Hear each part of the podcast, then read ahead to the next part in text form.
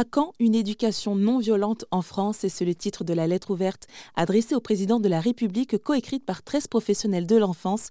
Elle a été publiée mi-novembre dans le Nouvel Obs et cette initiative collective découle des résultats du baromètre de la Fondation pour l'enfance sur les violences éducatives ordinaires, appelé aussi VEO, qui révèle que 79% des parents interrogés ont confié y avoir eu recours dans la semaine qui précède l'enquête. Alors, quand on parle de ces VEO, on parle des violences physiques, psychologiques, verbales, et ce, effectuées de façon répétée. Et dans cette lettre, les professionnels de l'enfance proposent alors des solutions pour sensibiliser et accompagner les parents.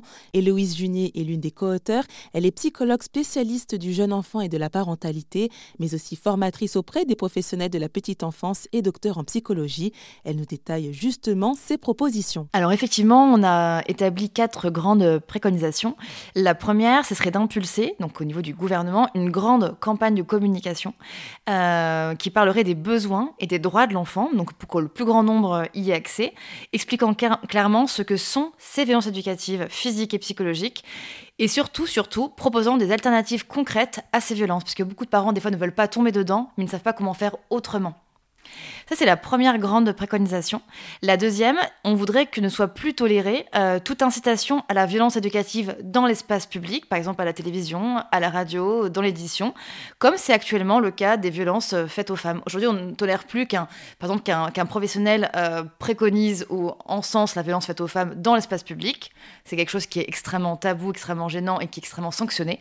On voudrait que ce soit également le cas pour la violence faite aux enfants. Ils méritent le même droit que, les femmes, bien évidemment. Voudrait troisième grande préconisation, que les professionnels de l'enfance bénéficient d'une formation assez solide en théorie sur ces violences éducatives et sur la manière dont on peut accompagner les parents, le tout avec un regard qui est fondé sur la recherche scientifique et non pas que sur l'intuition ou l'expérience personnelle. Donc ça veut dire que bah, vous, par exemple, qui êtes formatrice, euh, vous pourriez justement proposer des formations qui vont dans ce sens, c'est ça? Tout à fait. J'en propose déjà beaucoup. Alors je sais qu'il y a beaucoup d'autres professionnels qui en proposent. L'association Stop VEO, hein, euh, qui est une association justement qui est engagée dans les droits de l'enfant, en propose également. Donc on est quand même quelques-uns, pas mal en France en proposer. Mais il faudrait que tout, idéalement, les pros de la santé et de la parentalité soient formés aussi à cette même dynamique pour pouvoir accompagner les parents euh, au quotidien.